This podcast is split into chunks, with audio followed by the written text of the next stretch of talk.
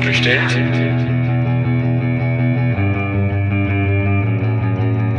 Ist so bestellt? So nicht bestellt. Der kritische Podcast über Abschiebungen. Und damit hallo und herzlich willkommen zu einer neuen Folge von So nicht bestellt, dem kritischen Podcast über Abschiebungen. Ja, wir freuen uns, dass ihr wieder eingeschaltet habt oder vielleicht sogar zum ersten Mal mit dabei seid in unserem Podcast, in dem wir uns mit den monatlich erscheinenden Folgen gemeinsam mit unseren Gästinnen kritisch mit der deutschen Abschiebepolitik befassen. Zu dem Wir gehöre ich, mein Name ist Sandra, und der Marc, dessen Stimme ihr gleich noch im Gespräch hören werdet. Ja, mit dieser Folge wollen wir unsere Best Practice-Reihe fortsetzen, die wir schon mit einigen spannenden Folgen begonnen haben, beispielsweise zu Kirchenasyl oder ein Gespräch mit der Kapo-Luftbrücke. Und unser Ziel ist es, mit diesen positiven Praxisbeispielen uns alle zu motivieren und zu zeigen, auf wie vielen Wegen sich Menschen gegen Abschiebungen einsetzen können. Denn für uns ist eines klar, Abschiebungen sind inhuman, menschenrechtsverletzend und aus diesem Grund nicht duldbar. Ja, und mit dieser B-Folge als auch der parallel erscheinenden A-Folge wollen wir noch einmal tiefer in ein Thema reingehen, das sich am besten mit der Beschreibung Soli-Asyl oder Bürgerinnenasyl bezeichnen lässt. Im Podcast haben wir schon ab und zu mal darüber gesprochen, beispielsweise in der Folge mit Nora Bretzka vom Berliner Flüchtlingsrat. Hört da auch gerne noch mal rein, eine ganz spannende Folge. Und in dieser Folge wollen wir herausfinden, wie es in Sachsen um Soli-Asyl aktuell steht und wie sich Menschen hier ganz konkret einbringen können. Und für das Gespräch haben wir eine ganz tolle Person gefunden, die sich äh, schon seit vielen Jahren in diesem Bereich engagiert und auch an der Mitbegründung eines sachsenweiten Netzwerkes beteiligt war, von dem sie uns natürlich auch ein bisschen erzählen wird. Die Person würde gerne anonym bleiben und ähm, sie hat sich gewünscht, im Podcast mit dem Namen Trixie angesprochen zu werden, was wir natürlich auch getan haben. Das Gespräch haben wir im Übrigen schon am 14. Juni 2022 aufgezeichnet. Ja, und bevor es losgeht, bedenkt bitte, dass wir in diesem Podcast über Abschiebungen sprechen und daher leider nicht drum rumkommen, über verschiedene Formen psychischer und physischer Gewalt zu sprechen. Sollte das also zu belastend für euch sein oder euch äh, in gewisser Weise triggern können, dann empfehlen wir euch, die Folge nur in einem stabilen psychischen Zustand zu hören oder gemeinsam mit einer Vertrauensperson. Ja, und damit kann es jetzt eigentlich losgehen. Wir wünschen euch wie immer ganz viele neue Erkenntnisse und leiten direkt über in das Gespräch mit Trixie.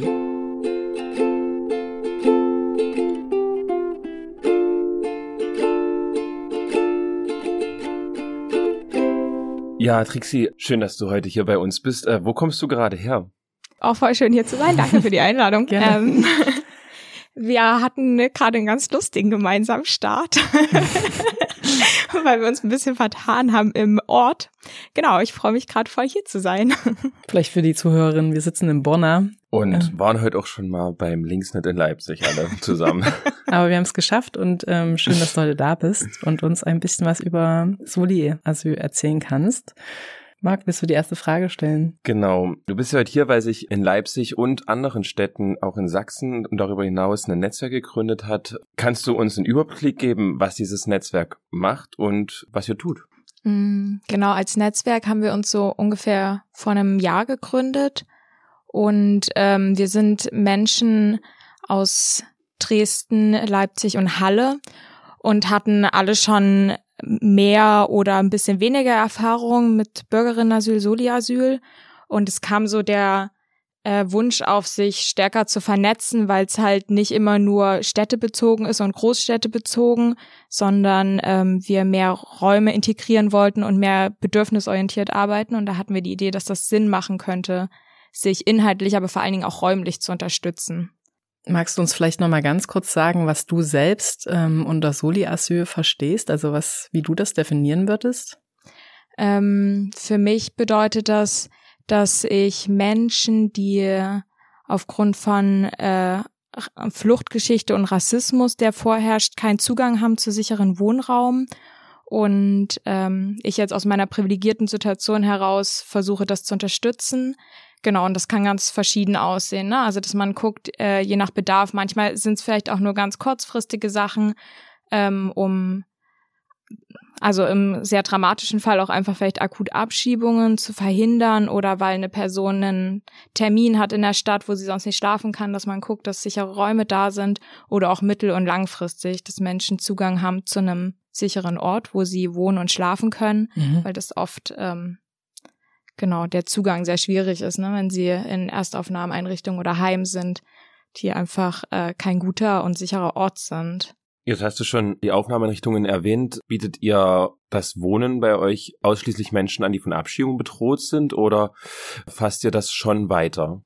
Nee, das ist schon weiter gefasst, auf jeden Fall. Also ähm, ich erlebe eigentlich auch viel, dass Leute so sehr psychisch und dann auch mit der Zeit auch körperlich drunter leiden, was so die Lebensumstände angeht. Ne? Also so dieses vermeintliche Ankommen, ich sag mal in Anführungsstrichen, ne, dass das ganz selten so wirklich einen jetzt bin ich hier, jetzt kann ich mein sicheres Leben starten, mhm. bedeutet für die Leute. Und ähm, genau, und dass das einfach auch ganz stark vorherrscht, dieses Problem, und gar nicht immer eine akute Bedrohung der Abschiebung ist.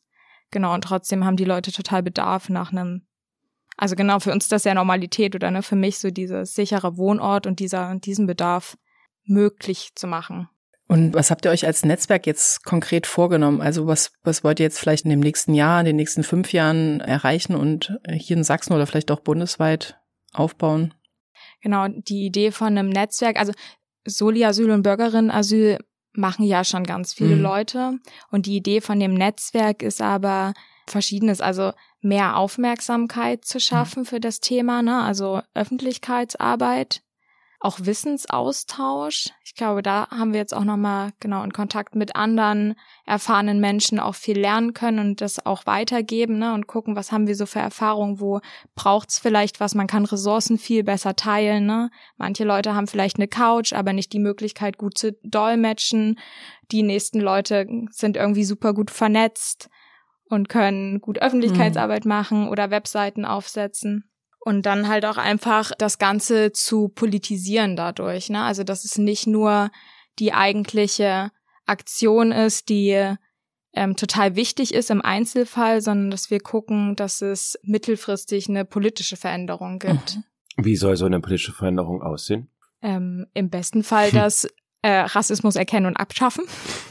Und das würde in dem konkreten Fall bedeuten, dass äh, Menschen einen Zugang kriegen zu einem sicheren Wohnraum. Also, ne, so Erstaufnahmeeinrichtungen in dem Sinne sind halt irgendwie, ja, erfüllen das halt nicht, dass man einen schnellen Übergang in eine eigene Wohnung kriegen kann. Mhm. Kannst du uns vielleicht da noch mal ganz plastisch, exemplarisch mitnehmen, vielleicht auch in ich sage jetzt mal Fall, den du selber mit begleitet hast von von Menschen, die in den Soli-Asyl gekommen sind, um mal den Zuhörern so zu zeigen, wie es wie es wirklich funktioniert. Wie lernst du die Menschen kennen oder über das Netzwerk und äh, was was ist alles nötig auf dem Weg dahin, bis diese Person äh, irgendwann in ihrem Zimmer ist und die die die Tür hinter sich zumachen kann, sozusagen. Mhm. Mm, also wir konnten jetzt schon viele Fälle begleiten, aber ich glaube, einer, der mich sehr berührt hat, ähm, Genau, da gab's schon länger zu Menschen Kontakt, die eigentlich in, in einem Erstaufnahme und die andere Person noch illegalisiert in Deutschland waren. Und genau, aufgrund von sozialer Anbindung und Job waren die Leute dann quasi schon in Leipzig, aber hatten da nie einen sicheren Ort und genau zum Teil auch super schlechte Erfahrungen gemacht mit so, also ich sag jetzt mal, äh, illegalisierten Wohnraum. Damit meine ich jetzt quasi eigentlich auch so ein bisschen Ansatz Bürgerinnenasyl. Ne? Ich gebe Menschen einen Wohnraum, die selber den Zugang nicht haben, aber unter dem Aspekt der Ausbeutung. Also ne, es war super teuer. Die Menschen haben sich total unsicher gefühlt, weil sie nicht richtig abschließen konnten und äh, die, der Wohnraum war total dreckig. Also genau, ich habe da erlebt, dass es den Menschen eigentlich noch schlechter ging. Und es hat aber eine Zeit gebraucht, ähm, dass wir selber einen Wohnraum anmieten konnten. Und das war dann, glaube ich, so, es war einfach so eine krasse ähm, emotionale Erfahrung auch für mich, als dann wirklich der Umzug stattfand für die zwei Menschen, in deren eigene WG dann so, also ich sage jetzt mal banale Dinge, ne, die so viel bedeuten, wie selber sich dann Frühstück mhm. machen und mhm. die Sachen auch vielleicht stehen lassen können, weil und erst am nächsten Tag abwaschen und so eine Tür hinter sich zumachen, selber sich ein Bett raussuchen, was man sich in sein Zimmer stellt, in dem man schlafen will. Also so, ne, was für uns Alltag ist, was aber genau sehr viel bedeutet für ein sicheres Leben. Es stellt sich ja dann so ein bisschen die Frage, Wohnung anmieten, da muss eine Kaution bezahlt werden, mhm. etc., etc. Du hast gerade gesagt, dann so ein Bett irgendwie, ist es so im Kopf so eine lange Kostenliste entsteht. Äh, wie, wie, wie geht ihr damit um? Mm, ja, Geld ist auf jeden Fall ein Thema, aber ich glaube, ich gehe da mal ein bisschen relaxed dran. Wir sind in Deutschland, Geld gibt's eigentlich immer. ähm, und klar machen wir viel über private Spenden und dann nenne ich es jetzt mal ähm, Umwidmung von Geld. Genau, wenn wir das hinkriegen, ist auch immer gut. also ich sage jetzt mal mit Absicht so verschlüsselt. Fragen an dieser Stelle mal nicht mehr. genau, also vielleicht so ein bisschen ähm, kreativ, kreativ sein, mhm. wenn wir können. Ja. Ne? Ja. Also genau. Mhm. ähm, wir haben uns jetzt auch schon, bevor wir angefangen haben, ähm, den Podcast aufzunehmen, äh, nochmal uns eure Webseite angeschaut. Ich kann es auch nochmal sagen, also die heißt citizenasylum.noblogs.org findet ihr auch in den Shownotes. Und ähm, da habt ihr auch nochmal verschiedene Modelle von Soli Asyl auf gelistet, was, glaube ich, nochmal einen ganz guten Eindruck davon gibt, also welche verschiedenen Formen es überhaupt gibt. Und vielleicht kannst du uns das nochmal ganz kurz erzählen. Mhm. Wir haben das genau auf dieser Webseite so in vier Möglichkeiten unterteilt, aber es kann natürlich auch viel mehr oder andere geben, das ne? nur so als Idee. Äh, das eine haben wir so als Couch quasi benannt, ne? also wenn so spontan und auch kurzfristig für ein paar Tage nur ein Platz gesucht wird, dann genau, also was ich vorhin so meinte, um vielleicht akuten Abschiebungen zu verhindern oder einfach ein Termin muss in einer anderen Stadt wahrgenommen werden, dass sowas ähm, genau über Netzwerk ganz gut organisiert werden kann. Dann Gästezimmer, damit haben wir auch ganz gute Erfahrungen gemacht. Genau, manche ähm, Wohnungen haben das ja einfach sowieso da und dann geht es auch für ein paar Tage oder Wochen vielleicht, dass sowas angeboten werden kann. Genau, dann die Schutzwohnung ist so das äh, schöne Beispiel, von dem ich gerade erzählt habe. Genau, also wenn wir die Möglichkeiten haben, Wohnungen anzumieten, ist das, glaube ich, auch immer cool. Oft, genau, dürfen das ja Leute nicht selber und dass man das quasi in deren Namen macht. Das ist dann alles ein bisschen größer, ne? Da muss man sich Wohnungen angucken, Kaution mhm. bezahlen. Ähm, genau, dann so ein bisschen gucken, ob man vielleicht eine Zweitwohnsitzsteuer zahlt. Also es ist so organisatorisch, bürokratisch auf jeden Fall mehr. Kostet natürlich auch extra, was man organisieren muss. Genau. Und dann ähm, hatten wir noch so die Kategorie Hausprojekt Wagenplatz. Ähm, ich glaube, das ist so sehr frei, je nachdem, wie sich Leute organisieren. Ne? Manchmal heißt das ja auch, dass es da ein ganzes Gästezimmer gibt oder ein Gästewagen oder Leute den Raum haben, sich selber einen aufzubauen. Ich glaube, je nachdem, wie auch so Interessen sind. Ne? Also Leute mhm. sind da ja total unterschiedlich. Ja. Also, ja. ja. Aber jetzt zum Beispiel, wenn du sagst Gästebett, das ist ja nun so eine Sache, die ich jetzt vielleicht eher mal vorübergehend zur Verfügung stellen kann oder ich mache irgendwie, ich gehe ein halbes Jahr ins Ausland oder so und habe ein freies Zimmer. Ähm, das ist sozusagen zeitlich begrenzt.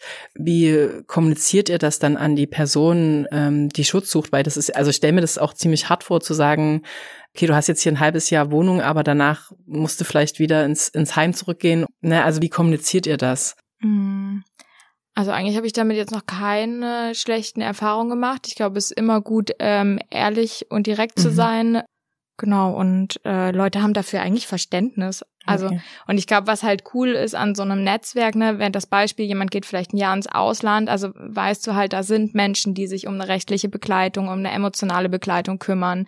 Und dass man auch so ein bisschen dieses, na, ich gebe zwar meinen Raum, aber ich kann mich gerade gar nicht kümmern, weil ich nicht vor Ort bin. Da kann man, mhm. glaube ich, sehr entspannt sein, weil man weiß, es gibt sicher Leute, die das auf dem Schirm haben und sich kümmern. Aber genau, ich habe jetzt eigentlich bisher immer nur Verständnis erlebt, wenn man klar kommuniziert. Ne? Also das hatten wir auf jeden Fall schon so du suchst zwar für mittelfristig, aber wir können dir gerade das Gästezimmer für einen Monat anbieten und dann müssen wir gucken. Und dann konnte man manchmal verlängern und manchmal nicht, aber also Leute sind nicht auf den Kopf gefallen, ne? Mhm. Die kümmern sich auch selber. Ja, ich habe das jetzt bewusst gefragt, weil ich könnte mir vorstellen, dass einige Sorgen, wenn ich mich jetzt dazu entscheiden würde, Soli-Asyl zu machen, ähm, dass es so eine wie lange begebe ich mich selber in so eine Abhängigkeit oder wie lange ist die Person dann da und also gerade wenn es am Anfang jetzt nicht so mit Anfang und Ende kommuniziert ist, dieser Zeitraum, sondern so, so eine ungewisse Zeit ist, dass das dann, also wann ist dieser Moment da und dann wird es mir vielleicht, also auch wenn ich merke, dass es mir vielleicht gerade zu viel wird oder ich den Raum für was anderes brauche oder whatever, wie dann zu sagen, also dann der Person zu kommunizieren, ja, sorry, es geht irgendwie gerade nicht mehr. Und dann aber zu wissen, dass die, da wo sie jetzt hinkommt, nicht, also wieder so ein unsicherer Ort ist. Und das stelle ich mir extrem schwer vor und könnte mir halt vorstellen, dass es bei vielen so, so eine Sorge sein könnte, die vielleicht über Soli Asyl nachdenken. Mhm. Naja, im besten Fall kann da ja auch das Netzwerk wieder helfen, ne? mhm. dass man nicht allein verantwortlich ist, einen sicheren Raum für Menschen zu finden und nie wieder Nein sagen darf oder für immer verantwortlich ist, eine Person zu finanzieren. Also ich glaube, es ist voll wichtig, dass wir auf unsere eigenen Ressourcen gucken. Mhm. Aber also ich, ja, denke, ein Netzwerk kann sowas. Also kann das Netzwerk sowas richtig gut abfangen. Also das finde ich jetzt gerade ja. eher sehr, sehr bestärkend, ja. so zu wissen, dass da ja. so ein so eine so ein Netzwerk dahinter steht. Bei Soli Asyl ja viel äh, auch bisher so, äh, ich mache mein eigenes Ding so. Mhm. Na und was du ja meintest, sind die Leute sind nicht auf den Kopf gefallen. Das deckt sich ja auch mit dem, was Obey uns in der A-Folge sagt. So irgendwie hat er sich auch irgendwie immer selber auch gedreht und das wäre jetzt auch die Anschlussfrage nochmal. Obe meinte, ähm, so, so Beratung und so, er, er hat das gar nicht so in Anspruch nehmen müssen und man solle sich da gar nicht jetzt so viel Gedanken machen, sondern einfach Leute aufnehmen und gar nicht so in diese, in diese Schublade, du bist geflüchtet stecken, war vielleicht so der Tenor. Wie würdest du das so beantworten? Gibt es so ganz aufwendige beraterische Tätigkeiten, sozialarbeiterisch, asylberaterisch, vielleicht auch psychosozial, die äh, dann auf Menschen zukommen, die, die die geflüchteten Leute bei sich aufnehmen? Oder würdest du sagen, dass es auch, irgendwie ergibt sich das dann auch? Und also, was wäre deine Antwort? Ähm, ich würde sagen, aus meiner Erfahrung heraus ist es total unterschiedlich. Also manche Leute brauchen da weniger Unterstützung, weil sie sich sehr gut selber organisieren können, kennen ihre ihre Stärken und Schwächen, wissen, wie sie mit ihren Ängsten umgehen und kriegen sich einfach gut organisiert und sind stabil und da braucht's, glaube ich, nicht so viel. Genau, aber wir haben auch mit Menschen Kontakt, wo es ähm, voll gut ist, das zu begleiten. Und da würde ich auch wieder sagen, sowas kann ein Netzwerk, ne? Man ist da nie allein verantwortlich, sondern wir sind äh, eine stabile Gruppe und haben auch viel Kontakt zu, ich sage jetzt mal, externen anderen Gruppen, wo man immer drauf zurückgreifen kann. Und das finde ich auch total wichtig, ne? Dass es ähm, diesen Zugang zur Rechtsberatung gibt und auch psychosoziale Unterstützung. Und genau für mich ist dieses Bürgerinnenasyl also voll wichtig, ne, Leuten diesen Ort anbieten zu können, sicher zu wohnen, sicher zu schlafen. Und Ziel ist aber, dass Leute ja in einem selbstständigen, legalen Rahmen sind. Also für mich ist so ein bisschen auch diese, also am schönsten finde ich, wenn diese Schutzwohnungen dann irgendwann übergehen also wenn die Personen, die da drin sind, weiter drin bleiben wollen, dass wir irgendwann an dem Punkt sind, mittelfristig, dass die selber in dem Mietvertrag mit ihrem Namen stehen. Mhm. Genau, und ich glaube, die das Privileg, was ich so habe, ich spreche äh, die Sprache, ich kenne mich mittlerweile ein bisschen in der Wohnungsbörse in Leipzig aus und kann so Termine wahrnehmen, weiß, ne, welche. Papiere und Kopien brauchen die, kann, genau, habe einfach so, genau, bestimmte Sachen, warum ich einfach eine Wohnung anmieten kann. Und mein Ziel ist, die mittelfristig zu übergeben. Mhm. Das wäre toll. Und dann können Leute am besten total frei von, auch von mir, ne? Auch ich bin ja eine Abhängigkeit, ähm, sich überlegen, wollen sie ausziehen oder nicht oder mit wem wollen sie da wohnen. Also genau, Legalität und Selbstständigkeit als mhm. Ziel. Das klingt total gut. So Voll. vom Soli-Asyl zum eigenen Mietvertrag dann. Mhm. Ich wollte noch mal nachhaken, weil wir jetzt gerade über das Thema Bedenken gesprochen haben, was du, ob, also ob dir jetzt noch was anderes einfällt, was so typische Bedenken sind, die dir begegnen, wenn du dich mit Menschen über so die Asyl austauschst und was du da so drauf entgegnest. Also ich erlebe eigentlich oft, dass so Angst besteht. Also, ne, wenn Menschen irgendwie noch nicht so viel Kontakt haben zu Menschen mit Fluchthintergrund, ist so, ah, und ähm, ne, muss ich da viel psychosoziale Unterstützung leisten, ist vielleicht, ne, sind die sehr ruhebedürftig, also so dieses, ich habe also so Angst vor Erstkontakt durch fehlende Erfahrung, würde ich sagen. Genau, und ich glaube, das ist was, wo wir alle so unser Leben verändern sollten, ne? Weil wenn man, wenn man in Kontakt kommt, merkt man, dass wir auch alle bloß Menschen mhm. sind und dann erledigen sich ganz viel von diesen Bedenken, also weil die mhm. auf Vorurteilen und auf Rassismus begründet sind.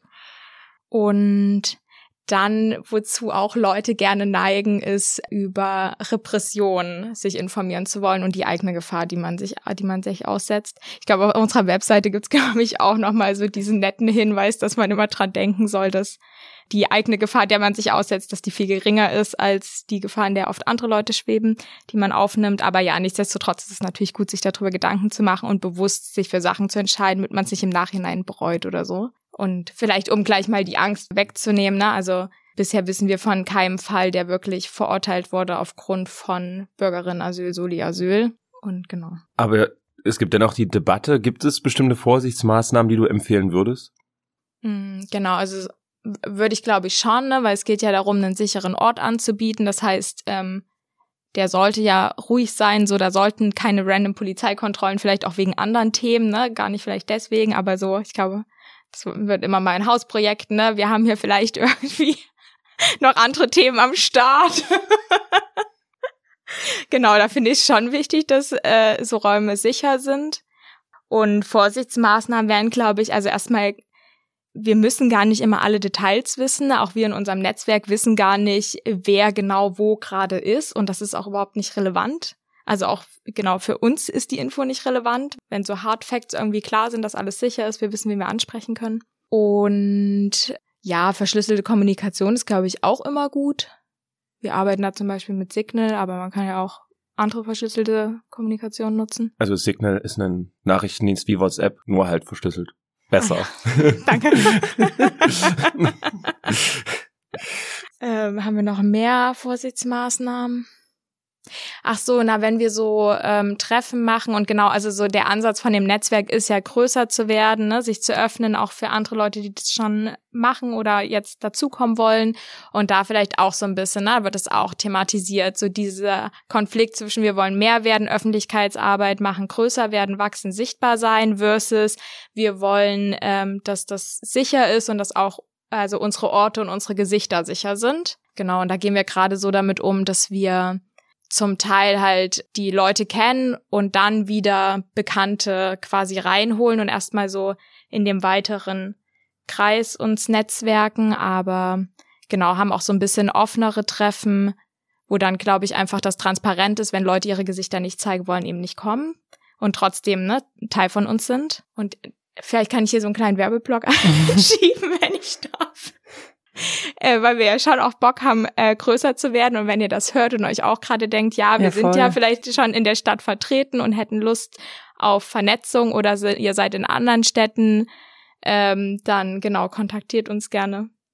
Wir haben auch so eine ganz lustige E-Mail-Adresse. Schaukelpferd at riseup.net. Das kann man sich merken. und da kann man euch dann schreiben und dann trifft sich einer, einer von euch mit der Person auf einen Kaffee und oder zum Beispiel, zum genau. Also wenn es jetzt noch gar keinen äh, Vorkontakt oder Verbindung gibt, ja, dann würde das erstmal so aussehen, dass man mhm. erstmal sich langsam rantastet, um so Vertrauen aufzubauen. Genau. Aber ihr könnt uns da auch schreiben, wenn ihr gerade irgendwo Unterstützung braucht, weil ihr genau das schon anbietet, aber euch fehlt irgendeine Ressource, ne, Geld oder Beratung oder irgendwas. Genau, da sucht noch für jemand Zimmer und vielleicht äh, können wir dann weiterhelfen. Schreibt uns gerne. Wir freuen uns. Konkreter Aufruf. Ich hatte noch eine Nachfrage zu den Bedenken. Äh, wir haben jetzt eher über die Bedenken der einen Seite gesprochen, aber ich könnte mir vorstellen, dass es auf der anderen Seite starke Bedenken gibt. Und was mir jetzt äh, rückblickend auf das Gespräch auch mit Obey einfällt, ist so auch diese unterschiedliche Machtkonstellation, die es zum Beispiel gibt. Aber ich könnte mir vorstellen, dass es da noch etlich andere Bedenken gibt. Ähm, vielleicht kannst du uns das auch noch mal erzählen, was du da so aus deiner Praxis, aus deinen Erfahrungen äh, mitbekommen hast und wie, wie man vielleicht damit umgehen kann, auch vielleicht auch als Gruppe, die so die Asyl anbietet oder Person. Mm. Also ich, mir gegenüber wurde es nie so konkret ausgesprochen, aber was ich beobachtet habe, so, also gar nicht so sehr in den Schutzwohnungen. Ich glaube, da hatten Leute mehr das Gefühl, sie kriegen einen Schlüssel. Es war klar kommuniziert, wenn es einen zweiten Schlüssel gibt, wo der ist oder wie der benutzt wird. Aber also tatsächlich dann mehr in so Couch-Gästezimmer habe ich dann mehr beobachtet, genauso im Erstkontakt, dass es so unsicher war. Ne? Leute sind ja nicht in einem sicheren Raum. Also meistens sprechen sie gar nicht die Sprache, die vor Ort üblich ist, was halt dann auch oft Deutsch ist kennen einfach den Rhythmus nicht, wie sich Leute begegnen und das ist halt, ne, also man kommt quasi als sehr fremde Person in einen Raum, der oft sehr vertraut ist, ein Zuhause.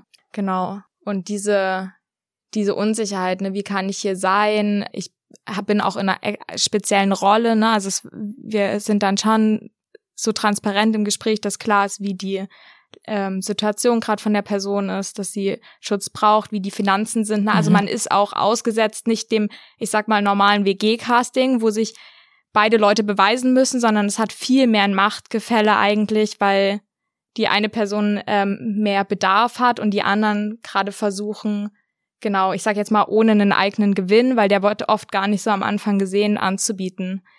Und ja, das müsste man noch ein bisschen mehr auf Augenhöhe eigentlich hinkriegen, ne? dass man das irgendwie vielleicht auch mehr als eigenen Gewinn verstehen kann, dieses Anbieten von Raum und gar nicht, hm, weiß ich gar nicht, ja. Schwer. Ich habe auch ein bisschen das Gefühl, dass die, die Person, die das also Soli Asyl sucht, dass, dass sie halt extremes Vorvertrauen braucht, oder? Also ich meine, mhm. sie, sie sagt ja, oder das, was indirekt kommuniziert wird, ist ja, ich fühle mich unsicher, ich bin angreifbar in dem Moment und ähm, ich bin vielleicht auch in einer aufenthaltsrechtlich sehr unsicheren Situation. Das heißt, ich kann auch vielleicht gegenüber Behörden angezeigt werden. Also ich kann mir vorstellen, dass da viele Personen also oder dass es extrem viel Vertrauen braucht, dann halt vielleicht auch sogar fremden Personen zu sagen, hey, ich bin gerade in diesen unsicheren Stand. Man weiß ja nicht, wie man dann begegnet, so ne. Also wir können jetzt davon ausgehen, dass in diesem Netzwerk eher so coole Menschen sind, die das halt alles ein äh, bisschen ablehnen, aber das weiß ja die Person vielleicht in dem Moment nicht. Und das stelle ich mir schon krass vor, sich da erstmal so hinzugeben und oder einen krassen Schritt. Na, diese Kennenlerntreffen hatten wir dann eigentlich so gestaltet, dass quasi eine Person, die die Person, die Schutz sucht, schon länger kennt, begleitet. Ne? Also die gehen da nicht alleine hin. Und dass es klar auch ein oder zwei Ansprechpersonen von dem Ort gibt. Und da quasi versucht wird, das Vertrauen aufzubauen. Ja, das und, ist cool. Ja. Mhm. Ähm, genau, und dann gibt's ein, zwei oder drei Treffen. Und ich habe jetzt auch erlebt, dass Leute Nein sagen. Ne? Also dass das auch voll wichtig ist, das zu bestärken. Also genau, wollten auch Leute nicht bei mir wohnen und das finde ich voll gut. Also ich habe den mhm. so erst Filme gedreht und dann waren die mal da und dann genau auch so dieses Bestärken. Ne? Wir finden auch was anderes. Ist voll okay, wenn ihr das hier nicht mögt. Ist gar kein Problem. Ja. Wir gucken weiter rum und sind da jetzt auch nicht beleidigt und lassen das fallen oder so. Und am besten findet man natürlich so ein bisschen raus, was der Bedarf ist. Also ist das Problem, dass das Bad nicht sauber ist oder dass es einen Hund gibt oder dass es in einem falschen Stadtteil liegt, wo schlechte Erfahrungen gemacht worden ist. Ne? Also dass man versucht, ein bisschen rauszufinden oder einfach keine Sympathie, dass, ähm, hm, dass man einen besseren Raum findet, weil das ist ja voll wichtig, ne? Das ist ja das Ziel von dem Soli-Asyl. Nicht, dass wir irgendwie Leute unterbringen, sondern es soll ja ein sicherer, guter Raum sein wo Leute gut, also einfach ne, so dieses Schlafen. Also ich habe mein eigenes Bett und ich kann die Tür zumachen und hier darf ich gerade gut sein. Hier kann ich kochen, das, was ich eben essen will, ne? Ja. Also ich würde das jetzt gerne nochmal betonen, weil das ähm, vielleicht auch beim Thema Soli Asyl so runter oder hinten runterfallen könnte, ne? dass man jetzt einfach sagt, ich habe hier ein Zimmer und die Person nimmt das jetzt so, ne? Aber was du jetzt gerade beschreibst, es geht ja eigentlich um viel mehr. Also es geht ja wirklich, die Person muss sich auch an dem Ort äh, wohlfühlen und es gibt Gründe, warum das auch manchmal nicht so ist. Und dass das auch mit unbedingt mit beachtet werden muss, wenn es um Soli Asyl geht und dass man da auch nicht das persönlich nimmt. Ich glaube, mhm. das ist auch so ein, so ein Ding, wo man schnell hinkommt. Das ist, glaube ich, extrem ja. wichtig. Ja, kann ich bestärken. genau diese Erfahrung, ähm, seine Wohnung Menschen zur Verfügung zu stellen, die haben ja gerade überdurchschnittlich viele Menschen auch gemacht, nämlich im Zuge der Ukraine-Fluchtbewegung. Gerade in Leipzig, wir haben das Interview jetzt, führen das Mitte Juni und erst diese Woche hat der Verwaltungsbürgermeister von Leipzig gesagt, dass nach wie vor 85 Prozent der Menschen, die in Leipzig registriert sind, privat unterge untergekommen sind. Und das sind immerhin knapp 10.000 Menschen aus der Ukraine. Also 8500 sind privat untergekommen irgendwo. Das spricht ja für sich für eine weitreichende Solidarität. Allerdings, ihr habt schon vor über einem Jahr angefangen, euch als Netzwerk zusammenzukommen. Es ist davon auszugehen, dass Menschen Soli Asyl auch wirklich schon seit 2015 und länger ähm, anbieten.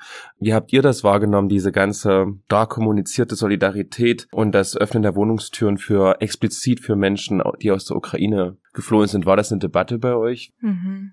Ja, war äh, schon eine Debatte, ne? Ähm, weil man da quasi so die, also so Rassismus auch einfach nochmal sieht, ne? Also so dieses, ähm, es sind schon sehr lange ganz viel Bedarf, gibt's auch in unseren Städten und es ist ganz schwierig, da an Wohnungen zu kommen.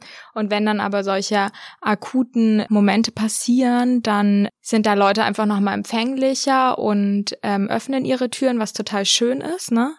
Und es wäre voll schön, wenn wir diese Solidarität halten können und einfach mehr Leuten zur Verfügung stellen können. Aber es ist wahrscheinlich so ein bisschen dieses Menschliche, ne, dass man manchmal in so Schocksituationen nochmal ganz anders reagiert und sonst geht es im Alltag unter und es ist schon jahrelang Thema, ja, da kann ich jetzt auch nichts machen. Also mhm. Aber im besten Fall können wir das nutzen und es wurde ja auch zum Teil genutzt. Ne? Also dann wurde ähm, von Leuten angeboten, also gab es dann so auch organisiert, also ne, von vielen ähm, Gruppen organisierte Plattformen, dass Privatleute aus der Ukraine untergebracht werden kann. Und wenn es dann aber auch so einen Bedarf gab von Leuten, die jetzt keinen ukrainischen Pass haben, aber das jetzt gut passen würde, haben, wurde dann halt eben zum Teil angefragt, würde die auch Leute nehmen ohne einen ukrainischen Pass und dann war das auch voll okay, ne? Also es ist gar nicht so, dass, dass Leute irgendwie böse sind und dann sagen, nee, ich will aber auf jeden Fall nur Leute mit dem und dem Pass.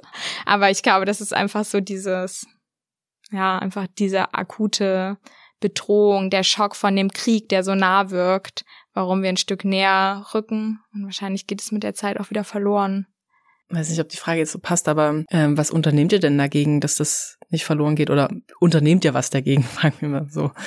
Mhm. Ja, weil es, äh, du, du sprichst ja so, als ob ihr da was erkannt habt und dass es da wirklich vielleicht momentan wirklich eine gute Chance gibt, irgendwas zu nutzen, die Solidarität der Menschen und ähm, ob, ob ihr das jetzt im Netzwerk, ob das ein Thema bei euch ist.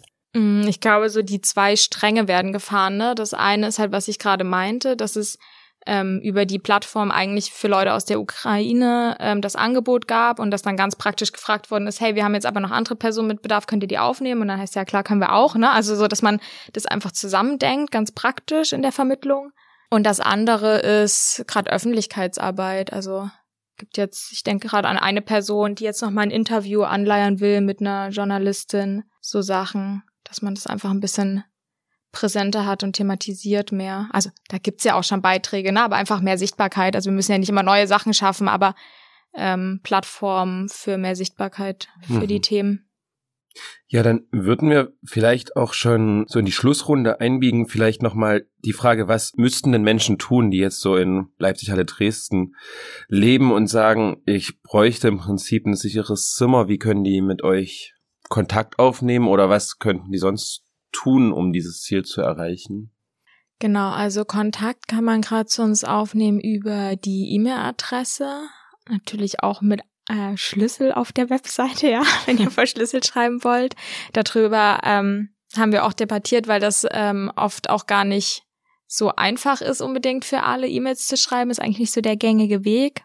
Ähm, genau, bisher hatten wir aber nicht die Kapazitäten, eine Telefonnummer einzurichten, aber das machen zum Beispiel andere Gruppen, ne? Das kann man sich auch angucken und davon lernen. Genau, also äh, eine E-Mail schreiben, wenn ihr Bedarf habt und genau, schreibt auch einfach in der Sprache, die euch am besten taugt. Wir haben auch Sprachmittlung bei uns im Team. Sehr gut.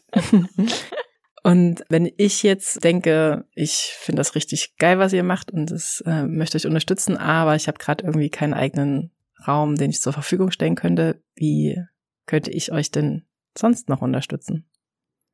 Ähm, es gibt eigentlich ganz viele Sachen, die wir brauchen. Erzähl mal. Ähm, genau, also ich glaube, so einfach ähm, so Netzwerken ist zum Beispiel richtig gut, ne? Also dass wir einfach äh, Bedarf an Wohnraum ist sehr groß und Angebot haben wir viel zu wenig für den Bedarf, ne? Also wenn es so sonst die Möglichkeit gibt, im Freundes- und Bekanntenkreis mit Öffentlichkeitsarbeit oder so zu gucken, wie wir mehr werden, wäre das voll gut. Ähm, das Ganze ist natürlich auch ein organisatorischer Aufwand, sich zu treffen, eine Webseite zu pflegen, die Texte mehrsprachig zu haben, sowas genau Gelder akquirieren, weil man eben Soli-Partys macht oder Privatspenden eintreibt, Anträge schreibt, ne? Genau. Ist eigentlich sehr vielseitig. Oder Zeit mitbringen. Ich dachte gerade unsere Folge mit Kirchenasyl mit Sebastian, ähm, wo er sagte, dass das total wertvoll war, dass sich Leute auch mal Zeit mit ihm genommen haben und mhm. zu sprechen, so, ne? Mhm, Das stimmt. Stimmt, das habe ich auch gerade noch so beim im Kopf. Ich glaube, das sind so Sachen, mit denen ich vielleicht noch nicht ganz so zufrieden bin. Ne? Also so dieses Kontakt halten und pflegen. Da kann ich auf jeden Fall besser werden. Na, also so Leuten auch anbieten, besser anzukommen. Also ob es darum geht, Zeit anzubieten, dass man einfach mal gemeinsam einen Tee trinkt oder mal ausgeht zusammen, ne, Räume entdeckt oder vielleicht auch bestimmte Angebote, die gebraucht werden. Ne? Jemand will einen Führerschein machen oder weiß ich nicht, gibt's ja viele Sachen, braucht einen Kindergartenplatz. Also so einfach so auch Begleitung. Einfach nur, weil es schön ist oder weil es einen ganz praktischen Grund auch hat. Da braucht's, glaube ich, immer, immer noch mehr Leute. Oder ich meine, wenn ihr professionell beraten könnt, auch voll gut, ne? braucht's auch immer Leute. Und sonst einfach die Begleitung, ne? Also das fand ich auch ähm, sehr krass zu erleben, wie in der Beschreibung, wie so Termine in Ämtern sind, äh, wenn Menschen alleine hingehen. Und sonst habe ich es ja miterlebt, wenn ich dabei war. Ne? Also, dass ich, ich das Gefühl hatte, wir werden eigentlich ganz offen wahrgenommen. Hä, das kann nur jetzt nicht sein. Warum ist das so unterschiedlich? Also man bräuchte wie eine versteckte Kamera eigentlich, um das auch ähm, wirklich nochmal mehr zu sehen, was da auch passiert. Also es ist voll wertvoll, wenn ihr genau Zeit habt und sowas machen könnt. Mhm. Vielleicht doch nochmal gefragt, hast du denn jetzt schon selber mal die Erfahrung gemacht, jemanden Wohnraum zur Verfügung zu stellen bei dir? Also wohne auf dem Wagenplatz und äh, wir hatten ähm, einen Fall von ähm, Soli-Asyl, was wir angeboten haben. Genau, und sonst hatten es Leute abgelehnt, genau, weil das halt spezielle Lebensbedingungen einfach sind, die nicht allen taugen und das ist auch voll gut so, ne? Also kein Stress. Und aber einer Person hat sehr getaugt. Die hatte da sehr viel Spaß. Also auch im Winter mit Anheizen und so. Schön. und das ist natürlich cool. Ja. ja. Mhm. Okay. Jo, dann kommen wir zu unserer letzten Frage. Marc hat sie vorhin schon mal ganz kurz ähm, was du dir politisch wünschen würdest.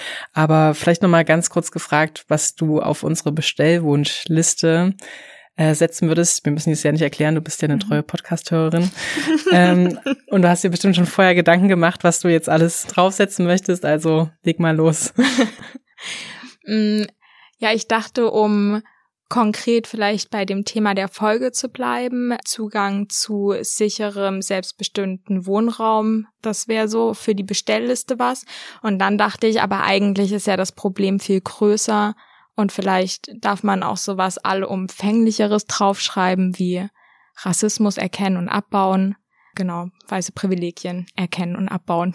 Das würde ich da gerne draufschreiben, so diese politische Bereitschaft, irgendwie sich mal mit dem Thema auseinanderzusetzen. Das wäre klasse.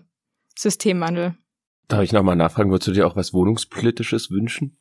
Na, das ist ja das, was ich davor meinte. Na, also wir brauchen einfach, also genau, ich jetzt in Bezug auf Leipzig auch Zugang zu mehr Wohnraum. Also es ist einfach eine super große Wohnungsknappheit gerade da.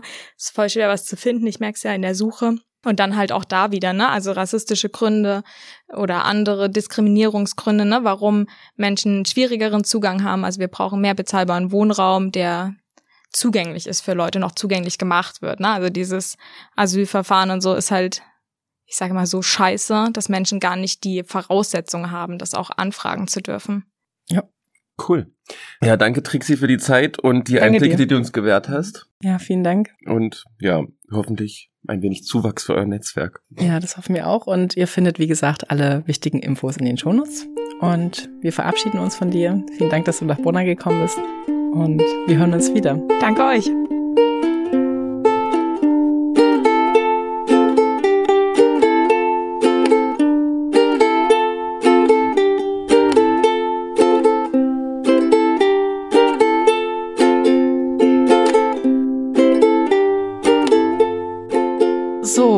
Damit neigt sich nun eine weitere So nicht bestellt Folge dem Ende zu.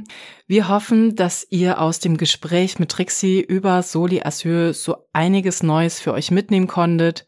Ja, und dass wir vielleicht mit dem Gespräch einige Bedenken und Sorgen, die es vielleicht gegenüber Soli Asyl gibt, ausräumen konnten. Ja, und natürlich hoffen wir auch, dass ihr schon ganz bald nette neue Menschen über Soli Asyl kennenlernt, sei es als Person, die Soli Asyl sucht oder Soli Asyl anbieten kann. Danke auch nochmal an Trixie dafür, dass sie bei uns zu Gast war und sie gemeinsam auch mit anderen Aktivistinnen das Thema Soli Asyl in Sachsen vorantreibt. Ja, und alle wichtigen Links und Kontakte aus dem Gespräch und alles Wichtige darüber hinaus zu Soli Asyl haben wir wie immer für euch in den Shownotes zusammengetragen. Ein Blick da rein lohnt sich also. Und wenn ihr Gedanken habt, Fragen oder sonstiges Feedback zu dieser oder anderen Folgen, dann schreibt uns gerne eine E-Mail an so oder kontaktiert uns über Social Media. Ihr findet uns auf Twitter, Instagram und Facebook und natürlich könnt ihr uns dort auch gerne folgen. Vergesst auch nicht, die Folge mit anderen Menschen aus eurem Umfeld zu teilen, denn nur mit eurer Hilfe schaffen wir es, mit dem Podcast eine höhere Reichweite zu erhalten und Best Practice Ansätze und Ideen wie Soli Asyl zu verbreiten. Und damit verabschieden wir uns. Wir hören uns hoffentlich ganz bald wieder. Macht's gut und denkt daran, Paragraph 1 Asylgesetz, Bleiberecht für alle. Und damit tschüss, bis zum nächsten Mal. Ist so bestellt.